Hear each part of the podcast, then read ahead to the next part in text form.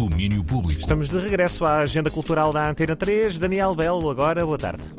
Olá André, às 11, olha, falava do triunfo de Taylor Swift nos MTV European Music Awards, mas eh, nem só boas notícias teve Taylor Swift neste fim de semana.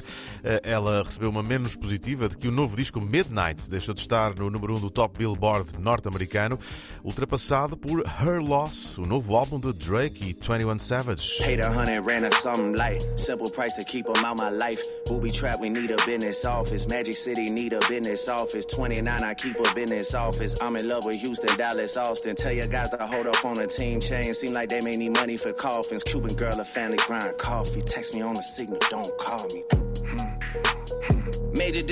Uh, esta nova colaboração de Drake com 21 Savage entrou diretamente para o número 1 do top eh, americano. Conseguiu, de resto, o melhor fim de semana do ano para um disco de hip hop. Mais de 400 mil discos vendidos e mais de 500 milhões de streams nos primeiros dias em que esteve disponível nas plataformas.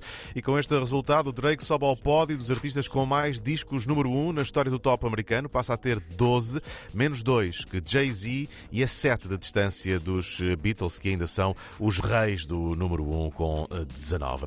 No cinema temos eh, Le Fest em andamento. O Lisbon and Sintra Film Festival tem várias propostas interessantes para o dia de hoje. Às seis e meia da tarde, no Centro Cultural Olga Cadaval, passa O Presidiário, um filme de Stuart Rosenberg, inserido no ciclo temático Romper as Grades, a cultura como espaço de liberdade e resistência nas prisões.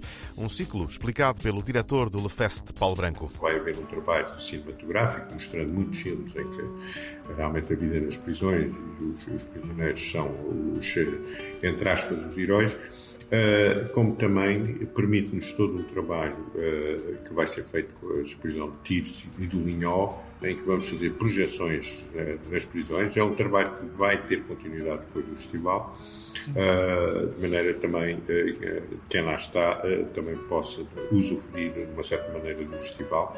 É Paulo Branco a falar desta iniciativa que queria levar um espetáculo de Olga Roriz à cadeia, mas as reclusas e reclusos eh, deram de caras com uma greve dos guardas prisionais, por isso vão poder ver a filmagem feita deste espetáculo quando ele estreou na Gulbenkian. Também hoje na programação, no Nimas, em Lisboa, passa a Goutte um filme de Clément Cogitor em competição na seleção oficial.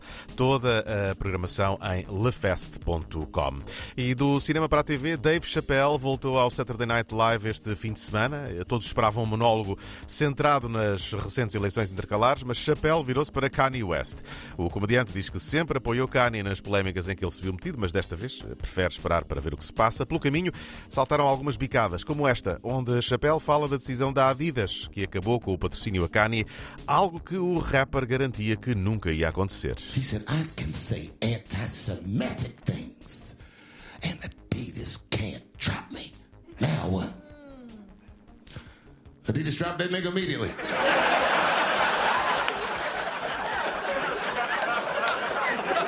Ironically, Adidas was founded by Nazis. And they were offended. Uh, Dave Chappelle virado para Kanye West no Saturday Night Live e esta atenção foi só uma de muitas. Eu regresso com mais domínio à uma da tarde. Nessa altura vou trazer um toque de Alcântara Festival, porque o mundo também precisa de artes performativas. Quanto a nós, André, olha, aquele abraço. É isso, um abraço. logo. Fica bem. Domínio Público. Com o Daniel Belo.